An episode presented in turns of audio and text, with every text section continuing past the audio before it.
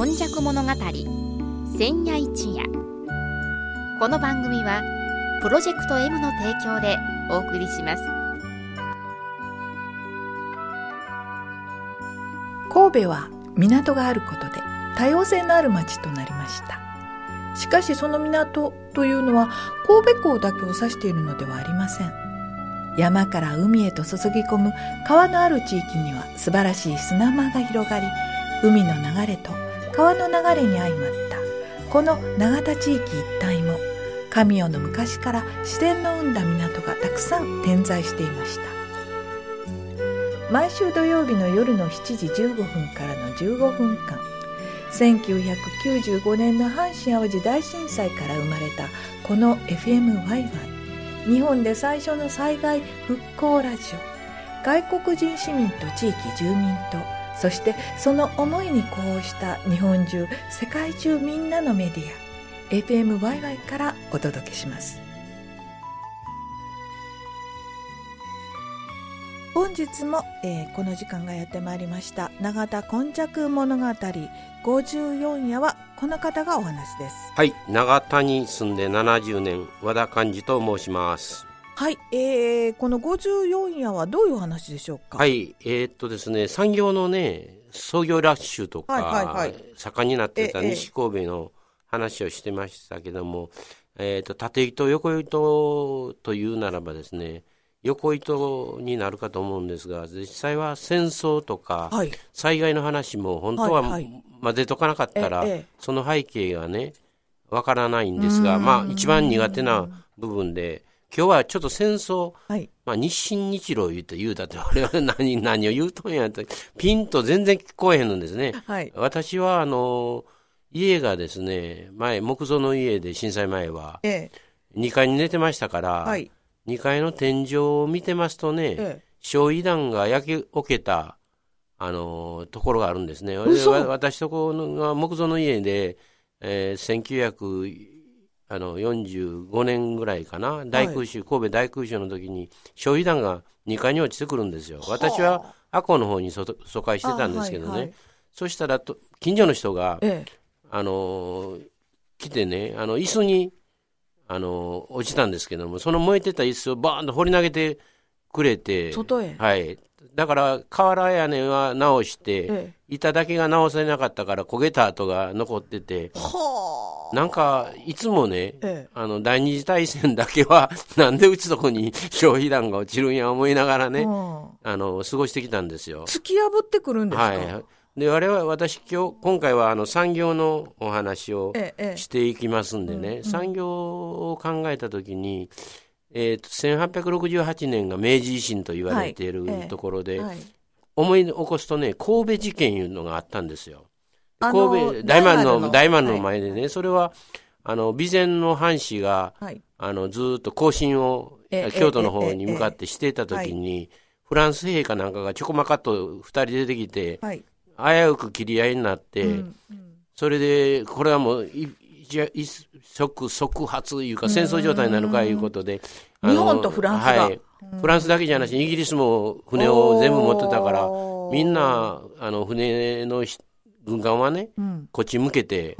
神戸の方向けて大砲を用意したと。ほで、備前の兵士は、えらいことになった思ってね、うん、後から見たらね、池田ってありますよ。池田って、あの、神戸の長谷。あ、はいはい。あの辺りまでね、逃げてきて、お寺に、と、あの、陣を構えたみたいなね。そうですか。そういうことで、あの、黒船がね、1853年ぐらいに来たりして、はいはい、蒸気船が来たりして、えらいことになってもたぞと、うんうんうん、日本にこんな、もう来られたら困るなと。うん、これはなんじゃろうな、みたいな感じですね。で、あの、結局、神戸事件はね、滝善三郎さんというのは、はい、ごめんなさい、腹切ります言うて、えー、かわいそうにね、えー、その方亡くなったんだけども、うん、その頃から列強とか、あのアメリカはちょっとまだ弱いんだけどもイギリスとかフランスとかドイツとか、うん、まあヨーロッパの方ね、こんな国怖いでというようなことの時代でただ日本も富国強兵とか、はい、食産工業とかなんか言うてた時代だから、まずは日本と中国、うん、なんとかせなあかんと、うん、ユーラシア大陸大陸に足がかりを持たないかん、自分の狭い日本だけだったらもう取り残されてしまうと。ええだから台湾海峡とか、あの、海峡のあの辺りの防御もせないかんとか、うん、なんかなってくるわけですね。だから砲台とか作られたり、うん、だからそんなん作られるもんやから、それ見てた人は、あれ？あの、どっかのロケット飛んでくるみたいなもんで、そうですね。これは怖いとこ、これ怖いもんがおるで、とか、いう意識でね、結局は、この、まあ、日清戦争いうのは、くしくもさっき言った1894年、あの金棒が、長田の玉ねぎ畑、西小の玉ねぎ畑を選んで、創業しようとした時期にあるんですね。で、その時に日清戦争が終わって、これ10ヶ月ぐらいしか終わってないんだけど、日清ですか、清国。あの、まだ中華人民共和国なくて、清の時代、清帝国の時代ですね。王朝ですね。王朝ですね。はい、その時代に、まあ、清はもう王朝の末期でしたから、もうイギリスとかあんなに 食われまくってるみたいな感じですね。アヘンとかね、うん、いうのに毒されてしまったりした時代で、うん、日本もあわよくば大陸に足がかりをつけれると。うん、もう本当に大大魚をみんなで食い合うみたいな感じですね。いうようなことでね。はいええ、まあだけども、あのー、この買ったおかげで日本は買ってしまうんですね。たまたま買ったみたいですね。はで、賠償金をもらう3.6億でごつい。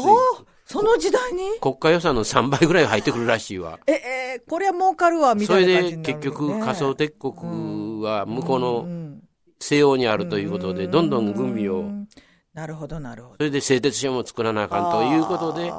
結局は、あの、産業がこのおかげで復興していくということなんですね。経済の力ですね。はい、だけど、ゆくゆくは、だけど、ロシア、うん、怖いでと、うんうんうん、あの、中国大陸はみんな食い物にされて、その向こうのロシアが来よるわということで、本当は、あの、両東半島で、あの、大陸に少しありますけど、その土地を日本は日清戦争のおかげでもらいかけだったんやけども、うんうん、ロシアとか三国干渉というやつで払いで、あかんと日本そんな欲張りしたらと。西洋の方が強いですね。強いね。で、自分で今度はロシアが 取り出したと。そうやね。それは何やろうね。これは何や。お前中国のもんやけどそうそうそうそうそう。それともう一つはやっぱり朝鮮半島もそういう日本の軍事から言うたって、あの大陸の端っこですしね、はい、あの大大事やっていうことで、うん、また日露戦争を買ってしまうんですね。うん日露戦争があった時は、だけど、あの、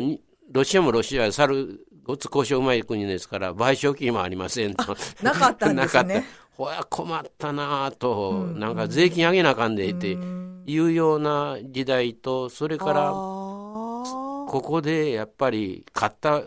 わけだから、うん、もうあんまり文句言われへんぞと、朝鮮半島は日本のもんにしようということで、1910年に、あの、朝鮮半島、韓国、日韓併合とかいう表現してますけどね、そこで朝鮮半島とのつながりが出てきたとい。うことで、はい、この辺まではずっとなんか軍部を主体に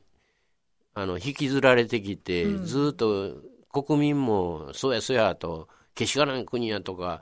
もう私とこも行さん領土が欲しいとかいうのに賛成してきたんですね。うんうん、それ結局は日韓併合になって、この時何が我々の西高めの産業で起こってる言ったら、1908年さっきの今年のあの第何十何話 ぐらいで言うたように、あのダンロップ、日本イングラムが1908年に東利家でゴムの会社をしたんですね。で、ゴムの産業がええでと、あの西神戸でええでということで、日韓併合が1910年にあったもんだから韓国も日本、うん、韓国人も日本人、うん、で日本に来て手伝ってよいうことで、はいはい、そこでゴムの産業を手伝う人が増えてきて、はい。はい、今ほとんどあの韓国系の方に、まあ、朝鮮半島も出身の人を含めてねゴムの神戸西神戸のは支えられているという過言にはないと思うんだけども。そういうきっかけが、うん、あの日露戦争の以降のあれで、戦争の、まあ、おかげいうよりは結果、はい、こういうことになってきたということなんですね。だから軍人が起こしたやつで、民間がですね、あの時代を書き取ってそういうことをやってきたということなんですけども、そうこうしている国に日本いうのはちょっとど厚かましい、また、行さん、戦争しようという気持ちを持って、なんか勝ち寄るぞと、戦争に。今んとこ負けてないですね、はい、今の話までは。あれ、ベルサイユで行われた、あの、フランスでの1919年の会議で、あんたもうちょっとおとなしいしてなあかんその行さん船持ってあかんとか言われてもって世界から孤立していくんだけども、ええ、まあ第一次大戦の方はどっちか言ったら日本はあの列島列強の方につきましたから、ね、あのこの時はね何を感じたか言ったら日本はもうちょっと頑張らな、うん、ええ国に変えていかな、うん、明治の最初あるいは江戸時代の末期みたいなのあかんでと、うん、選挙も普通に普通選挙なんかお金の高によって選挙してましたからね。税金たくさん納めた人しかダメっていうことですね,、ねで平民とかなんかそういう言葉もあかんでと、はい。それから外交ももっとしっかりせないかんでと、それから政治組織もせないかんと、労働組合も作らないかんとかね、それから税制も変えないかんとか、形式的な教育あかんでと、実質にせないかんとか、それからまあ言うたら、そこの頃の思想だから、南洋諸島諸島も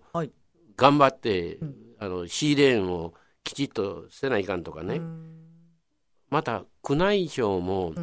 天皇の一家がちょっとお金使いすぎとは言わんけども、もうちょっとこじんまりしてもらわなかったら、えー、そうですか。いうようなこともね、出てきて、割合ね、民主化っていうか、ね、人権とか民主化とか労働組合とかね、そんなんが、あのいいぞと改革せないかんいうなったんが、第一大戦の結果ね。そこでまだまだだけども、あの第二大戦にの戦争に負けるまで戦争放棄とかあのもう解決の手段は平和的であって戦争はやめやというような思想は二次大戦だけに出てきたんで1945年が敗戦ですからね。70年ぐらいの歴史か我々は持ってなくて、うん、それ以前ずっともう ずっと戦いの歴史そうですね、歴史だったんですね。でもその中でやっぱり少しあの労働組合だったりとかね、はいはい、あの労働する人たちの権利とか、権利とかね、えー、それからの社会教育だったりとか、はい、やっぱりあの知恵が働く人たちがこういろいろ言うようにはなってきた。なってきたですね。それと、あの、1896年から金棒は、あの、創業開始してるんですけども、非常に民主的で、ね、金棒はそういう率先して、やっぱりこういう今のあの第一大戦後の11項目みたいなところは、率先してやってた金棒みたいな会社があったということも、割合、われわれ誇りに思ってもいいと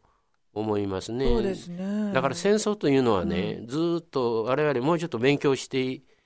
って何を学びとむかということなんで、あの西日露買ったんでそれにつけたったんやとかばっかり言わんともうちょっとそこに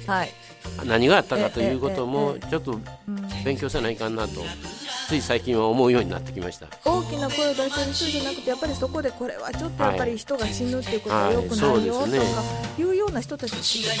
てはるんでしょうね。うん。なるほど、はい。えー、歴史も単にこうあのおしなべて上からずっとこ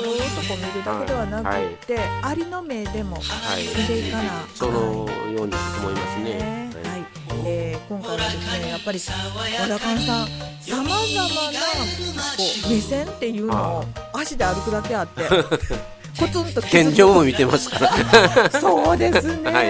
えー、そういうお話を、えー、気づきっていうのはとても重要っていうようなお話を聞かせていただきました、えー、今日のこの方でした。長田に住んで70年和田勘でした。では来週もまたお楽しみに。この番組はプロジェクト M の提供でお送りしました。